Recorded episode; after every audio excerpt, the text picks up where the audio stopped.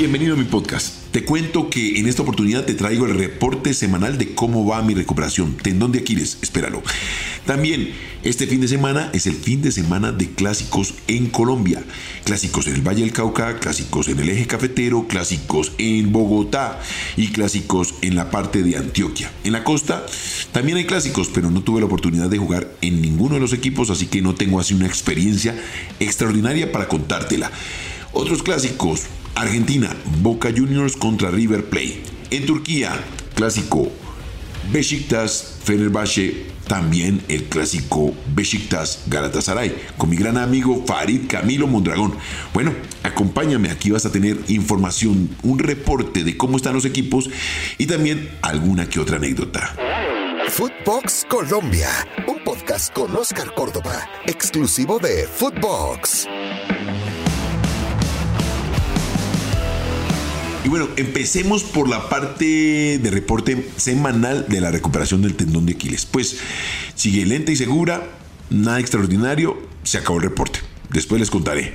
Bueno, en cuanto al clásico Bayuno, Guimaraes está encontrando la fórmula. Llega en su mejor momento, con Torres en la defensa, con Sierra en la mitad de la cancha. Ha recuperado a Adrián Ramos, así que está en mejores condiciones, por lo menos futbolísticamente, porque lleva cinco partidos con una muy buena producción. Ya se metió entre los ocho. Eh, ese reporte de el técnico que le tenía algún tipo de temor a la nómina, pues se está quedando así, se está diluyendo, porque gracias a su capacidad ha logrado encontrar una nómina que le dé equilibrio y hoy encontramos una América de Cali con otro estilo de salud. En cuanto al Deportivo Cali, mmm, me parece que viene la cosa muy, muy complicada. Sobre todo para Mayer Candelo. Se le están acabando los ahorros. Los técnicos tienen una factibilidad de error, pero con Mayer se está llegando a un estado donde es bastante crítico. No es sólido en defensa, da muchas ventajas ha peleado con Teo, bueno, por lo menos eso es lo que se ve a la distancia. Se hizo expulsar en el partido anterior, un jugador que es trascendental en el movimiento, sobre todo anímico del equipo en el terreno de juego.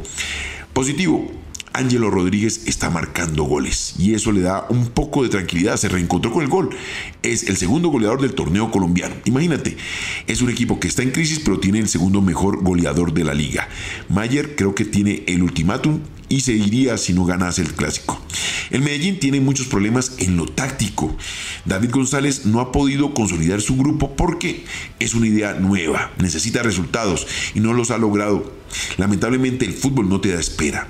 Medellín tiene una deuda bastante grande ante un nacional que ha logrado títulos y eso lleva a que la hinchada se sienta un poco intranquila en ese sentido. Le ha costado mucho el reemplazo de Andrés Cadavid y necesita en este clásico ganar o ganar.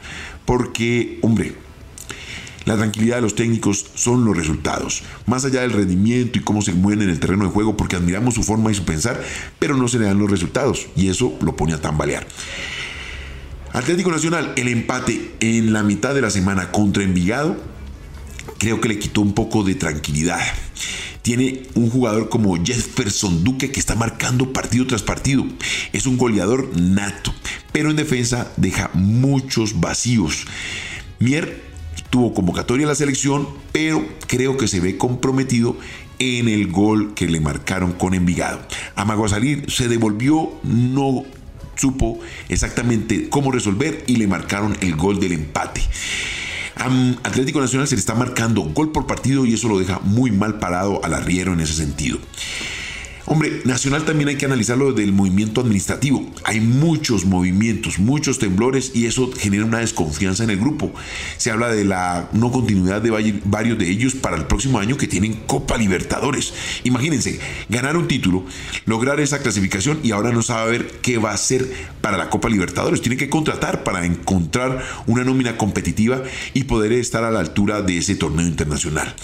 Y para rematar eh, el mal momento de, bueno, el no tan buen momento del rifle Andrade, de Dorlan Pavón y para rematar voy a, a, meterle otra puya.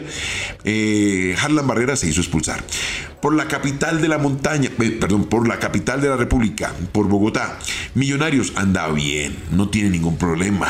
Encontró en Carlos, en Luis Carlos Ruiz, ese jugador que le da la tranquilidad de la cual le carecía anteriormente, que era el goleador. va muy bien en ataque, eh, tiene movimientos interesantes y el regreso de Pereira y Ginás, por su parte, en la defensa de Gamero, pues le da más tranquilidad y encarar este clásico. Clásico es clásico, bello, bello. Gómez, Silva y Daniel Ruiz son hombres de ataque que le dan ideas permanentes a este Millonarios y que partido tras partido, fecha tras fecha, nos deslumbran con su buen rendimiento. A veces somos un poco eh, injustos con estos equipos como el de Gamero, que nos generan buenas sensaciones, buen fútbol, pero no se ha logrado consolidar con un buen título. La solidez defensiva la está encontrando nuevamente y dinámica en ataque que le permite soñar con goles en ataque, que anteriormente se estaba quedando corto. En cuanto al equipo santafesino, el, el rojo y blanco, está en alza. Es un equipo de mucho coraje. Resigna bastante la posesión del balón, pero es muy mm, certero en el momento de buscar el arco rival. Profundiza, llega con contundencia, eh, se está encontrando con un equipo de mucha garra como el que todos recordamos de este Santa Fe, Santa Fe de Arias, poca posesión, muy directo y necesita volver a conectar a Morelo. Es un jugador que dentro de su forma de jugar, que es el llanero solitario, la resuelve, pero necesita más acompañamiento desde la mitad de la cancha. No sé, en la mitad de la cancha mm, no tendrá Rivera, quien venía siendo importante en el juego, y también la experiencia de Sánchez para estos partidos. Esperemos a ver qué resuelve Arias para este compromiso. Seguramente De La Rosa, quien ya lleva dos partidos ausente, va a volver porque tenía un problema muscular. Vamos a ver si, si le dan el alta médica y podría estar en el terreno de juego. Como anécdota, todo el mundo por estos días me recuerda el famoso 7-3, primer partido de la temporada del año 1992. Arrancamos con mucho entusiasmo, habíamos hecho una gira bastante interesante por Ecuador. Nos lanzamos al ataque contra este Santa Fe, arrancamos ganando, pero posteriormente nos empataron y de ahí en más se vino la noche o más bien la tarde trágica para Oscar Córdoba, porque la gente se acuerda de Oscar Córdoba, que en, ese momento era un arquero joven, 22 años, y encajaba 7 goles en un clásico. A ver, eso fue algo fundamental para marcar mi salida del equipo de Colombia y posteriormente mi llegada al Once Caldas. En el Once Caldas tuve mi revancha, jugué contra el... Perdón, llegué al Quindío como era de esperarse, un resultado de 7-3 era técnicos y sobre todo arqueros jóvenes. En lo personal fue mi lápida, no volví a atajar en el equipo de la capital del país y eso marcó mi salida hacia el Once Caldas. En el Once Caldas tuve mi revancha, jugué contra el Quindío, jugué contra Pereira, pero fue muy pasajero. De una vez aterricé en el América de Cali, que tuve muy buenos partidos. Recuerdo uno muy en especial que no fue tan bueno, pero lo quiero contar como anécdota. Jugábamos América de Cali, Deportivo Cali, una noche. Salgo a puñetear y en el aire me doy cuenta que salí de forma correcta, espectacular y que iba a impactar de forma plena la pelota.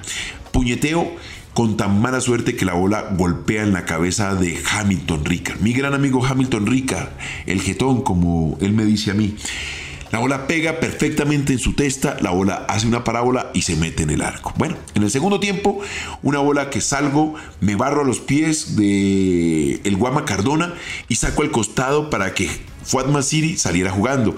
Me volteo a alegar con el Guama para que me siguiera cubriendo, que no me abandonara, para poderme barrer a los pies cuando siento que todo el estadio grita. Y era que Fuad Masiri me ha devuelto el balón. Cuando trato de rechazar, le pego la pelota con tan mala suerte que mi gran amigo Daniel Tirger se lleva el balón en el tastas y me hace otro gol. Al final del partido, el Chiqui García llega y me dice, Osquitar, los balones que vayan para adentro, déjenlos afuera, no me los meta. Bueno, como resultado, sacamos una temporada espectacular.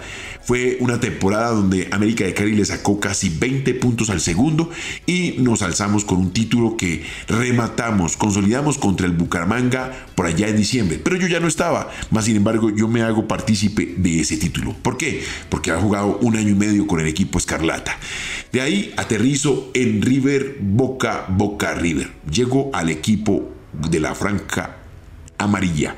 Jugamos varios clásicos contra River, de los cuales tengo mayores recuerdos positivos que negativos. Como es positivo, haber jugado con Diego Armando Maradona su clásico de despedida, que lo vencimos 2 por 1, goles de Palermo al final del partido donde Jorge amarra a Burgos y Burgos no puede salir. Palermo cabecea, la ola hace patito y se mete al ángulo. Ese es gol de recuerdo, gol para celebrar y mi primer clásico en Argentina ganado. Así que lo recuerdo con mucho cariño. Otro en el que tuve la oportunidad de atajarle penal al muñeco Gallardo. Ese penal me ayudó a consolidarme con la hinchada de boca y que de ahí en más me ganase el cariño y el respeto de toda la afición. Como resultado, títulos en el torneo doméstico y títulos en Copa Libertadores. Después, otro clásico para recordar, que luego entraré en más detalles, el clásico de la Copa Libertadores. Sabíamos que quien ganase ese partido en la bombonera o esa llave entre River Boca iba a ser el campeón de esa Copa Libertadores. Resultado, famoso gol de Palermo, casi cojeando donde la pelota entra suavecito, como una vaselina, sobre el vertical derecho y Bonano no alcanza a detener. Como resultado, pasamos a la final que posteriormente se la ganamos a Palmeiras en Brasil. Y en Turquía, varios clásicos, Fenerbahce, Besiktas, Besiktas, Galatasaray. El que más recuerdo con mi gran amigo Farid Camilo Mondragón. En la capital para todo el mundo que es Estambul, pero la capital es Ankara. Pero en esta oportunidad tuvimos la oportunidad, qué pena en la redundancia, le ganamos a Galatasaray, último compromiso del torneo, balón a un costado, Serguén tira una bola en profundidad, pero va y descarga sobre el segundo palo, le marca el gol a mi gran amigo Farid Camilo Mondragón y nos alzamos con el título de ese año, 2003, centenario de Besiktas con un título espectacular. Para enmarcar, todo el mundo recuerda ese título en Turquía y sobre todo en lo personal porque me consolidó con la hinchada de Besiktas.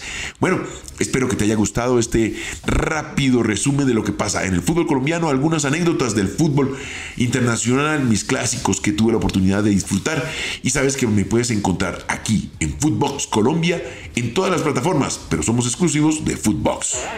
Esto fue Footbox Colombia con Oscar Córdoba, un podcast exclusivo de Footbox.